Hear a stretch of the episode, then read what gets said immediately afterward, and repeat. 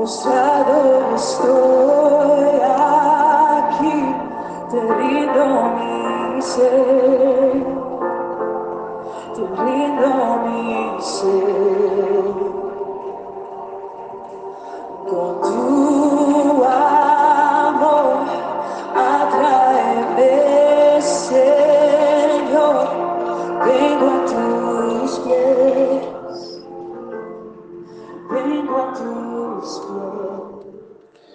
La palabra para hoy es el gran sumo sacerdote.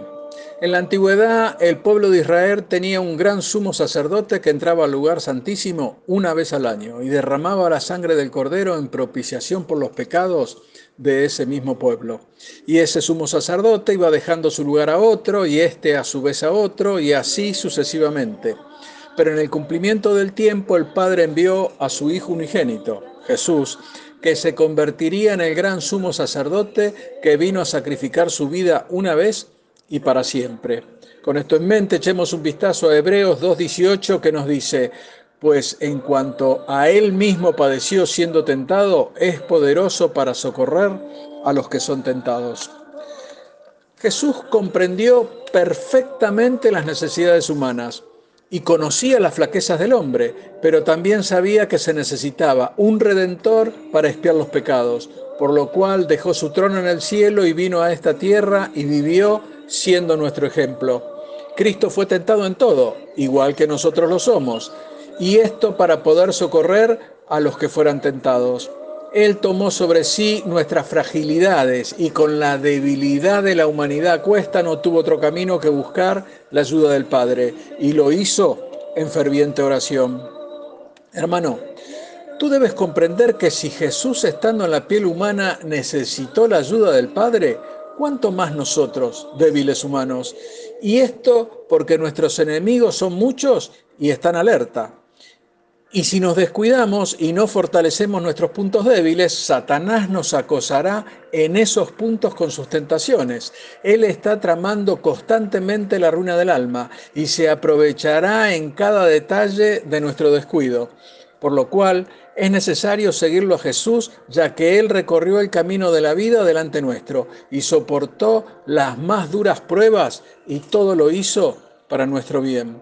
Mira, hermano, hay dos palabras similares que por lo general se confunden y ellas son simpatizar y empatizar, donde simpatizar significa mostrar cariño, apego, afecto, en cambio, empatizar significa expresar compresión basado en la experiencia, es decir, que uno puede expresar simpatía por alguien sin tener una experiencia personal con el sujeto en cuestión, pero la empatía es más fuerte ya que significa te entiendo porque yo he pasado por lo mismo. Y por supuesto, Jesús era capaz de ambas cosas. Él tiene y puede expresar empatías a los demás, ya que conoce nuestras situaciones cotidianas por el hecho de que Él, en su humanidad, tuvo un nivel más profundo de experiencia humana compartida.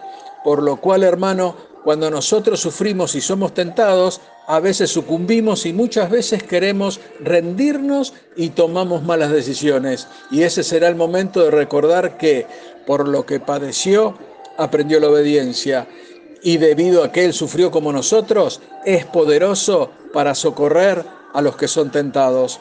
Debido a que Él es nuestro gran sumo sacerdote que se identifica con nuestra condición humana, podemos acercarnos a Él con valor y con coraje y hacerlo en oración y con la confianza de que vamos a recibir gracia y misericordia para nuestras vidas. Dios te bendice. Amén.